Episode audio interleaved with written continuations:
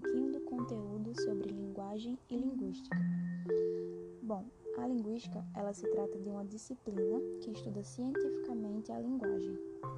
E o termo linguagem, ele possui mais de um sentido.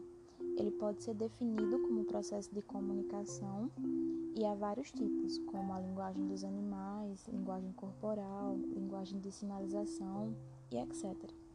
Porém, na definição de estudo dos linguistas, a linguagem se refere a uma habilidade que só os seres humanos possuem de se comunicar por meio de línguas.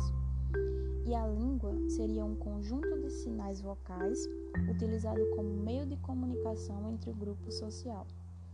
Ou seja, de forma resumida, linguagem é um mecanismo que usamos para transmitir nossos conceitos, ideias e pensamentos já a língua ela é um código verbal característico, ou seja, um conjunto de palavras e combinações específicas. Continuando, dentro do estudo da linguística, existem várias técnicas que a gente pode ver. A primeira delas é a técnica articulatória. Do que se trata?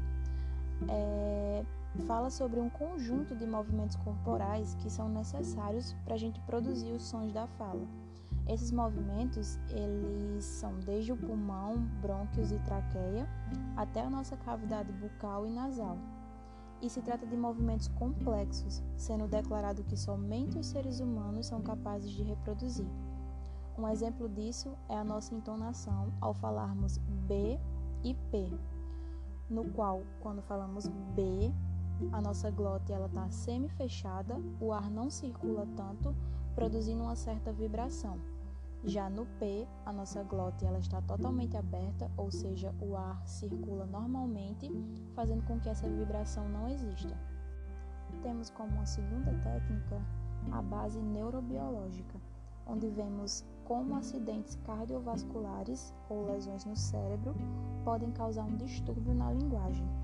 No texto é destacado dois nomes, Wernicke e Broca, são pessoas que estudaram de formas diferentes a influência de uma lesão no cérebro na linguagem e quais são as suas consequências, trazendo como, por exemplo, a dificuldade ao formar frases ou a compreensão da fala de outras pessoas, deixando claro que o funcionamento da linguagem está diretamente ligado à nossa estrutura biológica.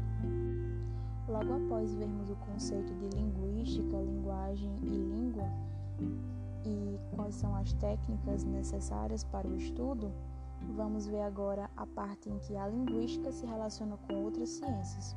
E eu trouxe aqui dois exemplos para falar um pouco mais sobre. O primeiro deles é a linguística, juntamente com a semiologia. A semiologia é um campo de pesquisa de ciência geral dos signos e ela é dividida em dois os signos naturais, que por exemplo as nuvens negras são um sinal de chuva, e os signos culturais, que são sinais de trânsito, gestos, danças, entre outros. A diferenciação entre um e outro é que a linguística estuda a linguagem verbal, enquanto a semiologia abrange todas as outras formas de linguagem.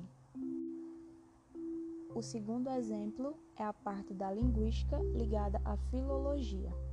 Bom, a filologia é uma ciência histórica, ao contrário da linguística, onde o interesse é a compreensão do fenômeno da linguagem através da observação dos mecanismos universais atuais. E uma grande diferenciação que temos entre essa parte da linguística e da filologia é que a filologia ela se interessa pelo texto escrito, enquanto a linguística ela se interessa um pouco mais pela linguagem oral.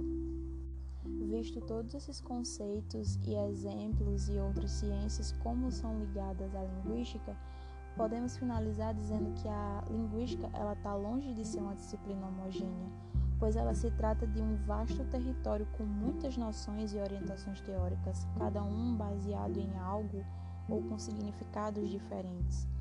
Ou seja, finalizamos dizendo que existem vários domínios em que a linguística pode ser aplicada.